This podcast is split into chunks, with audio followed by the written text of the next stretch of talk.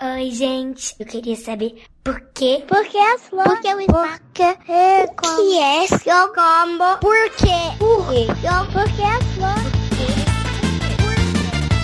Olá, pequenos ouvintes, sejam bem-vindos ao Psy Kids. Sai, kids, porque sim não é a resposta.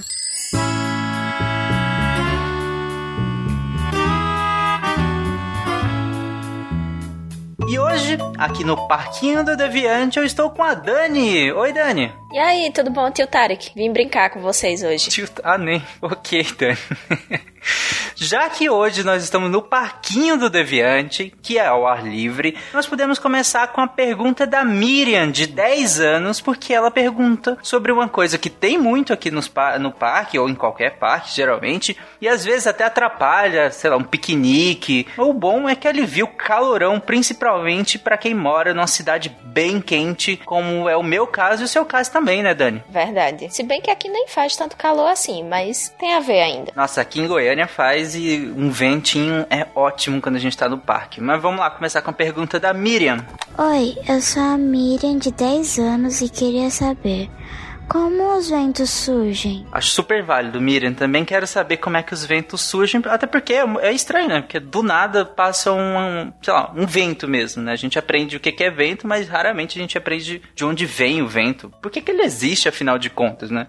Pois é, eu tô curiosíssima aqui pra saber também, viu, tio Tarek? Quem é o tio que vai responder de onde é que vem o vento pra gente? E pra- pra responder essa pergunta, ninguém melhor do que a Samantha, que é a meteorologista do Deviante. Eu adorei a sua pergunta. Meu nome é Samantha e eu sou meteorologista e nós meteorologistas estudamos várias coisas e o vento é um dos assuntos muito interessantes que estudamos. Bom, o vento é o ar em movimento, mas como esse movimento ocorre? Vamos olhar para o nosso planeta por um instante. Temos oceanos, continentes com diferentes tipos de vegetação, diferentes tipos de relevo, desertos, geleiras, cidades bem grandes, etc. Ou seja, nosso planeta possui diferentes tipos de cobertura. É bastante variado e cada uma dessas coberturas absorve a radiação solar de maneira diferente. Quer fazer um experimento bem rápido? Pegue duas camisetas de algodão, sendo uma preta e a outra branca. Em um dia bem ensolarado, deixe as duas expostas ao sol por alguns minutos. Depois disso, verifique as camisetas. Você vai notar que a camiseta preta estará mais quente. É que as cores escuras absorvem mais radiação solar, enquanto as, cores, as cores claras elas refletem mais do que absorvem. Bom, agora você já sabe qual cor de roupa escolher em seu próximo passeio ao ar livre de um dia ensolarado. Bom, na superfície da Terra acontece a mesma coisa, uma vez que a superfície da Terra é composta por diferentes coberturas, conforme contei antes. E quando a superfície da Terra se aquece, o ar que está logo acima também se aquece. E claro, o quanto o ar se aquece vai depender do tipo de cobertura daquele lugar. E nós também precisamos levar em consideração a quantidade de radiação solar que chega em cada lugar do nosso planeta em diferentes épocas do ano. Como nosso planeta ele tem um formato próximo ao esférico e possui o eixo de rotação ligeiramente inclinado, temos as estações do ano. Bom, isso é assunto para outra pergunta. Mas o que a gente precisa entender aqui é que as regiões do nosso planeta próximas à linha do Equador recebem bastante radiação solar o ano todo. Já as regiões próximas aos polos passam o período de seus res- respectivos invernos em total escuridão e o período de seus respectivos verões em total claridade. Acho que já conseguimos entender que a época do ano e os diferentes tipos de cobertura do nosso planeta vão fazer com que a superfície de nosso planeta se aqueça de maneiras desiguais, fazendo com que diferentes partes da atmosfera, que é o ar que a gente respira, se aqueçam de maneiras diferentes. Essas diferenças de temperatura vão fazer com que existam áreas com maior pressão do ar e áreas com menor pressão do ar. A atmosfera sempre tenta equilibrar essas diferenças de pressão e temperatura, de modo que o ar sempre vai fluir das áreas de maior pressão para as áreas de menor pressão. E essa tentativa de equilíbrio é que vai fazer com que exista exista esse fluxo de ar, que a gente chama de vento. Cabe deixar claro que essa tentativa de equilibrar as coisas é inútil, já que o equilíbrio nunca ocorre, pois o processo se repete sem parar, já que diferentes regiões se aquecem de maneiras diferentes, dependendo do tipo de cobertura, e o nosso planeta tem esse formato próximo ao de uma esfera, e o seu eixo inclinado vai fazer com que em determinadas épocas do ano algumas regiões recebam mais radiação solar do que outras,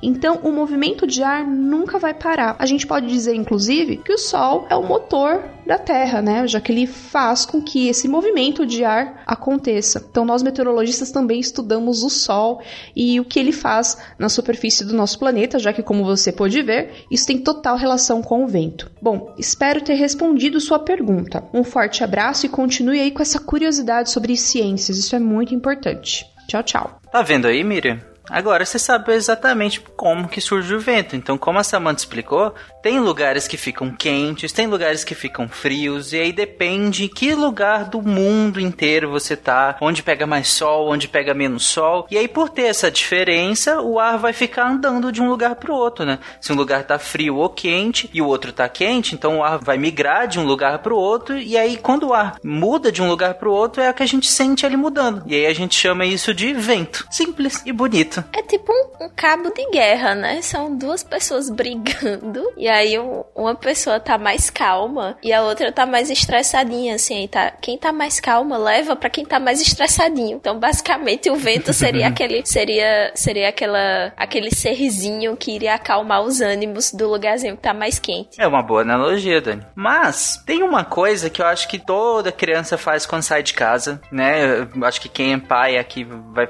vai concordar comigo. Que é que saiu de casa, pede pra ir ao banheiro. É incrível. Criança saiu de casa, vai ao banheiro. E isso tem tudo a ver com a próxima pergunta, que é a pergunta da Sofia, de 8 anos, e a gente vai ouvir agora. Oi, gente. Meu nome é Sofia Gomes, eu tenho 8 anos, eu moro em São Bernardo do Campo. A minha pergunta é: como a gente faz a transformação dos alimentos em xixi e cocô? Pergunta simples, não, Sofia? a Sofia, em toda a sua eloquência, né? Ela só quis saber, assim, tudo, né, Sofia? É, eu, eu me identifico, eu sempre fiquei muito curiosa de como é que a gente fazia isso, porque não faz muito sentido, né? A gente come umas coisas tão bonitinhas e saem outras coisas tão feinhas, e aí a gente fica, nossa, como é que aquilo que era tão bonitinho, como é que, que aquela maçã tão bonita virou esse cocôzinho tão fedido? é, um, é boa linha de partida. Mas é uma pergunta muito simples, né? Como é que a gente faz xixi e cocô, né? É como você falou, né, Dani? Como é que tudo isso que a gente come, pensa um almoço completo de, de, de com prato, sobremesa, o suco, tudo isso vai e vira um xixi e um cocô tudo igualzinho, né? É uma pergunta bem interessante. E quem vai responder é a Jana. Vamos lá. Oi, Sofia, tudo bom? Eu sou Jana Bianchi. Hoje eu sou escritora, tradutora e podcaster no Curta Ficção, um programa para ajudar as pessoas que gostam de escrever que nem eu. Mas eu também sou engenheira de alimentos e no tempo que eu estudei e trabalhei com isso, eu aprendi como é que a gente faz a transformação dos alimentos em xixi e cocô.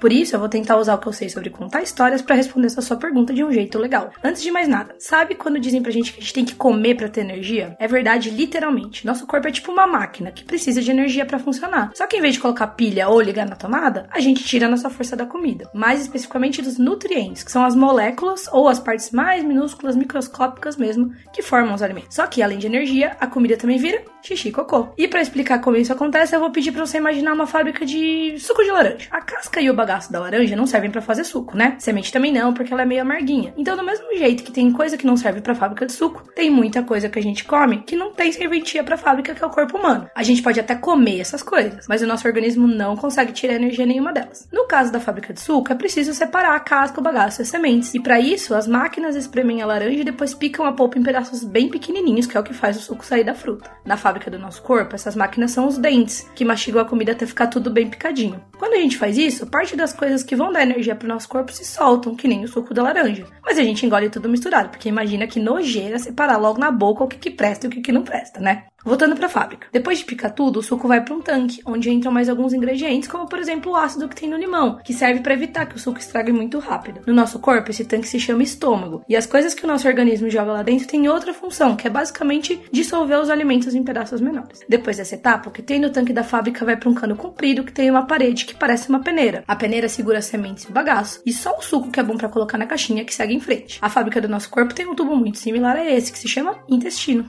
Mas como o nosso corpo é muito mais legal que uma fábrica de suco, dentro dele também vivem vários micro-organismos do bem, que é a nossa flora intestinal. Esses bichinhos também trabalham para transformar o que a gente come em energia. Eu sei que o cocô é o número 2, mas eu vou começar explicando como é que ele se forma pra gente passar logo para essa parte mais fedida, tá bom? Então vamos lá. Basicamente, o cocô é tudo aquilo que fica preso na peneira do intestino. O que passa pelos furinhos já tá tão, mas tão pequenininho que entra no nosso sangue, que é o que leva os nutrientes para dentro de cada uma das células do nosso corpo. E o que fica na peneira da fábrica? Bom, o que fica na peneira precisa sair de algum jeito, né? De tempos em tempos, alguém precisa tirar essa sujeirada para liberar o filtro pro resto do suco. E o que não presta vai pro lixo. É a mesma coisa no nosso corpo. Imagina só se tudo que a gente comesse e nosso organismo não usasse ficasse dentro da barriga. Depois de um jantar com direito à sobremesa, não ia caber mais nada. Assim, o tubo do nosso corpo se movimenta e todo esse resíduo que ficou preso vai sendo acumulado, acumulado, acumulado até que acaba o espaço. O cocô não vai saindo enquanto a gente anda por aí, porque a gente tem uma espécie de portinha que só abre quando a gente quer, quando a gente vai no banheiro e faz força pro cocô sair. E a gente só sente vontade de fazer cocô quando a gente juntou muita coisa dentro da gente e a fábrica do nosso corpo precisa de mais lugar para receber mais material para gerar mais energia, ou seja, todo dia. Agora, o número 1, um, que é o xixi. Pra gente entender como é a formação dele, antes eu preciso explicar que o que a gente come, ao contrário do suco de laranja, tem algumas coisas que mesmo pequenininhas não fazem bem pra gente. E lembra que eu disse que todas as partículas pequenas caem no sangue? Então, a solução que nosso organismo encontrou para separar o que é bom e o que é ruim foi filtrar também esse sangue, para garantir que só vai passar o que é útil para produzir energia. Dessa vez, porém, não tem peneira, e sim uma superfície com furinhos ainda menores, que nem o papel que a gente usa para fazer café, sabe? Que mal parece que é furado. Quem serve de filtro do sangue é um órgão que se chama rim, e a gente tem dois dele, inclusive, porque o nosso corpo precisa filtrar muito sangue. Por dia, passa pelos nossos rins um tanto de sangue que equivale ao que cabe em quase duas caixas d'água. Acredita nisso? Mas não tem esse tanto de sangue dentro da gente, não. É que é tão importante filtrar bem direitinho que todo o sangue passa várias vezes pelo rim. E o que acontece nos rins é que essas coisas tóxicas que sobraram no sangue, inclusive uma que chama ureia e outra que chama bilirrubina, que é a que dá cor amarela ao xixi, ficam presas nesse filtro apertadinho. A maior parte da água que vem junto com os alimentos ou que a gente bebe fica com o nosso corpo, que precisa se hidratar para funcionar. Mas outra parte sai na forma de suor e uma outra ainda é usada para limpar o tal filtro. Essa parte que fica com a sujeira é o xixi. Que nem acontece com o cocô, ele vai se acumulando no corpo, em um órgão que se chama bexiga. Quando ela enche, a gente sente vontade de ir ao banheiro e faz abrir uma espécie de torneirinha que todo mundo tem no fazedor de xixi.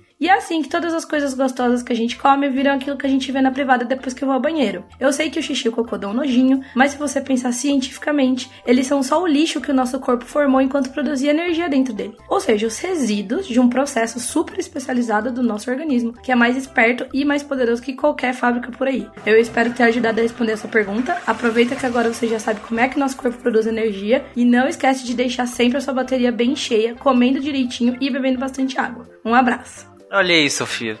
Pergunta respondida completíssima, né? A Jana explicou basicamente toda, né? Toda a digestão, tudo que a gente, desde a hora que a gente ingere um alimento, vai pro estômago, vai pro intestino, a gente vai tirar tudo que a gente precisa desse alimento e depois o que sobra vai sair no cocô também e no xixi, que como ela falou, o rim, que é esse órgão que nós temos dentro da gente, que nós temos dois, fica filtrando o tempo inteiro o seu sangue para garantir que ele fique bem limpinho, bem filtradinho. E aí sai o xixi com o que ele acha que, que a gente não precisa, que pode prejudicar a gente. A gente vai lá e libera tudo no xixi. Ótima explicação. Gente, eu tô super me sentindo indústria agora. Não sei se você também, Sofia, mas eu tô me sentindo uma super indústria produtora de energia que vai fazer com que eu faça muitas coisas legais no meu dia a dia. E eu adorei essa explicação. Gente, como, como é um, um negócio que aparentemente é tão simples, mas ao mesmo tempo é, é tão legal, é tão especial, né? É todo, todo um mecanismozinho ordenado pra gente conseguir aproveitar ao máximo tudo aquilo que a gente come. Olha só que bacana, com o mínimo de desperdício, né? Sim, sim, sim. E ficou uma ótima explicação, né?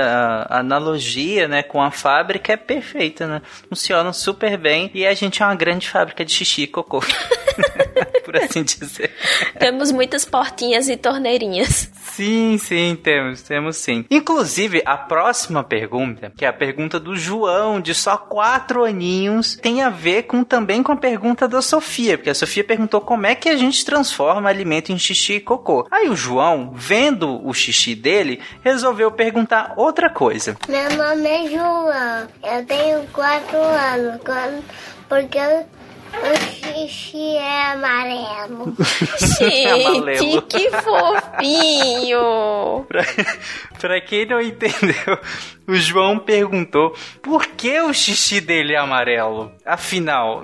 Gente, que coisa mais fofa. Olha, João, você presta bastante atenção agora, certo? Que agora vão responder tua pergunta e vão dizer por que, que o teu xixizinho é amarelo. Uhum, vamos lá ver. Quem respondeu foi o Rodrigo. Vai, Rodrigo, fala por que, que o xixi do João é amarelo. Olha só, o xixi é uma coisa que parece tão simples que nós fazemos todos os dias e mesmo assim podemos aprender bastante com ele. Antes de entender por que, que o xixi é amarelo, vamos primeiro entender o que é o xixi. O xixi é tipo água suja que lavou a sujeira de dentro do nosso corpo. Sabe quando você está com a mão suja de tinta e coloca a mão embaixo da torneira para lavar com água? A água cai limpa de cima e quando passa na sua mão, ela cai suja por baixo. Ele está saindo com a tinta que estava sujando a sua mão. Então, a água que a gente bebe limpa vai para o nosso sangue e o sangue vai levando essa água para o nosso corpo inteiro, coletando toda a sujeira que está dentro da gente. Depois disso, o sangue passa em um órgão chamado rim. No rim, o sangue joga fora essa água suja e essa água vai acumulando na nossa bexiga, que é um outro órgão que fica um pouco mais embaixo. Quando já tem bastante água suja acumulada na nossa bexiga, aí dá aquela vontade de fazer xixi e a gente solta essa água suja para fora do nosso corpo. Tudo bem? Deu para entender até aqui? E agora vamos entender por que, que ele é amarelo. Tem a ver com o que tem no nosso sangue. É, no nosso sangue tem umas pecinhas vermelhas que ajudam todas as partes do nosso corpo a respirarem. Pois é, você sabia que enquanto a gente respira, todas as partes do nosso corpo também estão respirando com a ajuda do sangue? Mas tem um detalhe: conforme a gente vai usando essas pecinhas vermelhas, elas vão se gastando. E se a gente usa bastante, elas ficam gastas.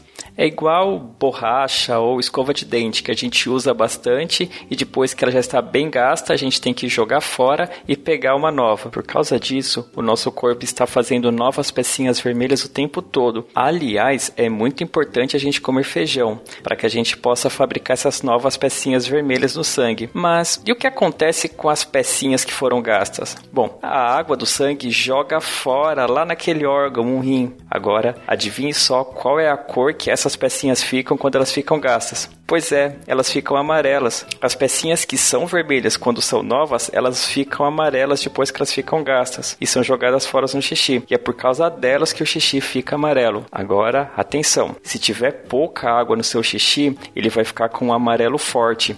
A gente tem que beber bastante água para limpar muito bem o nosso corpo. E aí o seu xixi vai sair clarinho. Então é isso, crianças, comam feijão, bebam bastante água e limpem as mãos depois de fazer xixi. Tchau, tchau. Tá vendo, João? Por isso que o seu xixi é amarelo, João. Porque, como o Rodrigo explicou, essas pecinhas vermelhinhas que você tem no seu sangue, como o Rodrigo falou, faz você respirar, te ajuda a respirar e todas as partes do seu corpo precisam respirar também. Depois que a gente não precisa, a gente joga fora. E aí o rim, que como você aprendeu também na resposta da pergunta da Sofia, o rim vai filtrar isso e aí ele vai ficar amarelo porque essas pecinhas ficam amarelas depois que a gente usa muito elas e aí a gente quer quebra elas e joga elas fora, porque a gente não precisa mais. Pronto, agora você sabe por que, que seu xixi é amarelo. E olha, João, quanto menos amarelo tá o seu xixi, quanto mais clarinho ele tá, isso significa que você tá bebendo a quantidade certinha de água. Então, se o seu xixi tiver muito amarelão, parecendo da cor de uma gema de ovo, então acho que você precisa beber um pouquinho mais de água, certo? Não esquece de tomar água, não vale suco, não vale refri, tem que ser água mesmo, viu? Pois é, João como a Dani falou, a importância de beber muita água. Você tem que beber muita água, principalmente porque eu tenho certeza que você corre muito, brinca muito durante o seu dia, então é importante que você beba muita água. E é isso, gente. Hoje, no, aqui no Parquinho do Deviante, a gente viu como que os ventos surgem, para onde vai todas as coisas que a gente comeu, por exemplo, num piquenique no parque ou na sua casa mesmo, como que ele forma o xixi e o cocô, e porque afinal o xixi é amarelo. Hoje a gente aprendeu muita coisa, né? Hoje a gente saiu para brincar no parquinho, correu, sentiu o vento batendo na cara, parou, fez um lanchinho, pensou o que é que aconteceu com o lanchinho que a gente fez, depois foi no banheiro porque a gente tomou muita água e pensou por que, é que o nosso xixi é amarelo. Então, esse, esse passeio Exatamente. do parquinho rendeu muito. Sim. Dani, depois disso tudo, você tem alguma mensagem final para esses, esses, pequenos perguntadores? Continuem perguntando, continuem tirando suas dúvidas. Nenhuma pergunta deve ser guardada e bebam água, certo? Exatamente. Nenhuma. Inclusive, o Rodrigo, respondendo a pergunta do João, falou que ele devia comer muito feijão, né, para ajudar essas pecinhas também. Mas tem uma outra coisa que também ajuda essas pecinhas e pode te ajudar também o seu corpo inteiro a você ter uma ótima saúde. É beterraba. Por que, que eu já sabia que você ia falar isso? Comam beterrabas também, crianças. Gente, beterraba é uma delícia. E é isso, gente. Nos mandem perguntas. Como a Dani falou, não tem nenhuma pergunta que não pode ou não deve ou não será respondida aqui no, no Kids. Nos mandem perguntas. Se você tem um pequeno, intrépido perguntador em casa, pode deixar que a gente te tira de várias enrascadas que provavelmente você vai entrar com algumas perguntas. Grave e nos mande que nós responderemos. Ou se você é adulto e tem algum alguma dúvida que parece com as dúvidas que as crianças têm e você tem vergonha de perguntar, arruma uma criança da tua família e tu chama ela pra gravar. Você diz assim: vem cá, grava isso aqui pro tio, chega. Diz teu nome, diz, diz tua idade e pergunta isso aqui rapidinho pra eu gravar. E manda pra cá. E eles podem mandar esses áudios pra onde, Tarek? Eles vão mandar pra contato arroba Contato arroba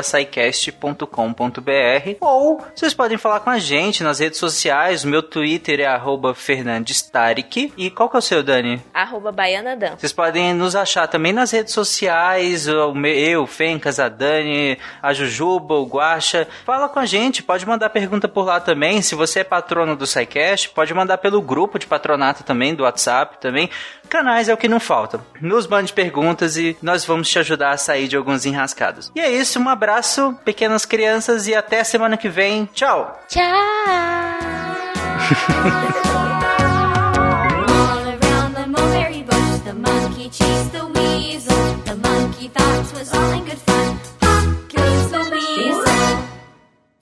Esse podcast foi editado por Nativa Multimídia.